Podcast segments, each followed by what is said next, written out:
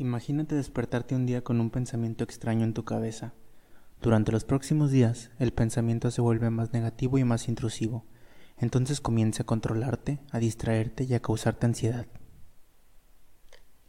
Finalmente encuentras algo que calma el pensamiento y a partir de ese momento, cada vez que vuelve el pensamiento repites compulsivamente lo que te ayudó antes. Todo el mundo experimenta pensamientos aleatorios, intrusivos o extraños, pero la mayoría de nosotros tenemos cerebros con un filtro de spam que puede dejarlos de lado. En alrededor del 2% de las personas estos pensamientos perturbadores se atascan y conducen a un comportamiento obsesivo compulsivo o TOC. El TOC es una condición mental en la que una persona tiene pensamientos no deseados, intrusivos y repetitivos que se convierten en obsesiones. Estas obsesiones luego los obligan a hacer cosas que los eh, liberan de estos pensamientos como un comportamiento conocido como compulsión. Por eso se llama trastorno obsesivo compulsivo. El TOC tiende a desarrollarse con mayor frecuencia en niños de 10 a 14 años, con síntomas que varían en un amplio espectro, algunos simplemente tienen pensamientos repetitivos, otros experimentan obsesiones extremas que dificultan a llevar una vida normal. Para muchos va y viene en oleadas. Los síntomas del TOC suelen agruparse en cuatro factores, simetría, pensamientos prohibidos, limpieza y acaparamiento. Algunos pueden experimentar otros síntomas y otros una combinación de múltiples. Miko está obsesionado con la simetría y puede pasar horas clasificando libros, y cada vez que entra a una biblioteca tiene que salir de ella exactamente como entró, al revés. Anne comenzó a tener pensamientos negativos prohibidos y después de perder a su madre.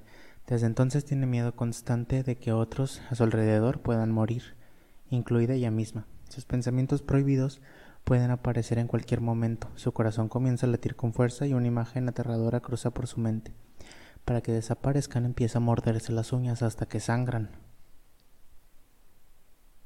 Jen está obsesionada con la limpieza y se pone ansiosa cuando las cosas parecen sucias. Se lava las manos unas 50 veces al día y cuando termina también lava el jabón, porque en su mundo todo está cubierto de gérmenes, especialmente las cosas que toca. Joe piensa constantemente en perder cosas y para aliviar su ansiedad comienza a acumularlas.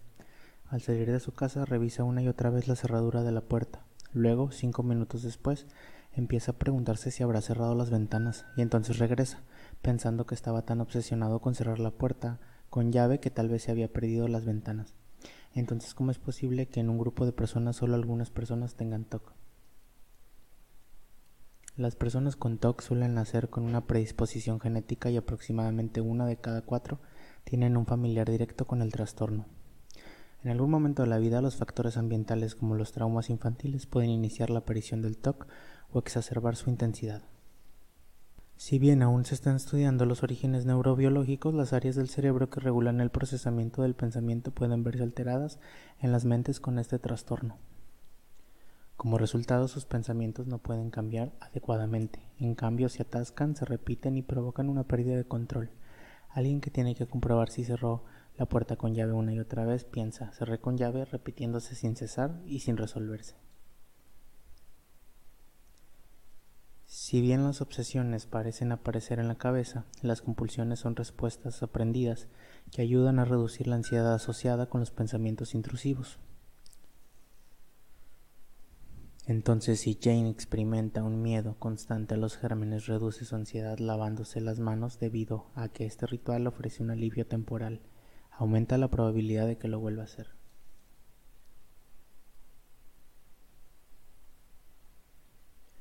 Una vez que se establece el ciclo del TOC, las obsesiones conducen a la ansiedad, que desencadena la compulsión que produce el alivio, y luego comienza de nuevo.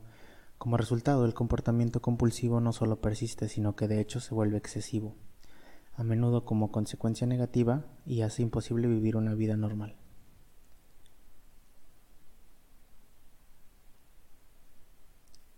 Cuando empiezas a tener TOC, a menudo no eres consciente de ello, y como resultado algunos de los pensamientos terribles en tu cerebro te llevan a creer que eres una mala persona. Por eso es importante buscar ayuda profesional para comprender y finalmente calmar a tu cerebro.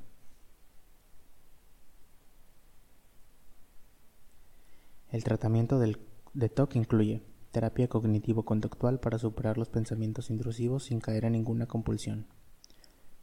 Rumia, exposición enfocada con prevención de respuesta que se centra en las obsesiones. Medicamento, o ponerle apodos para volver a etiquetar, retribuir, reenfocar y revalorizar sus pensamientos.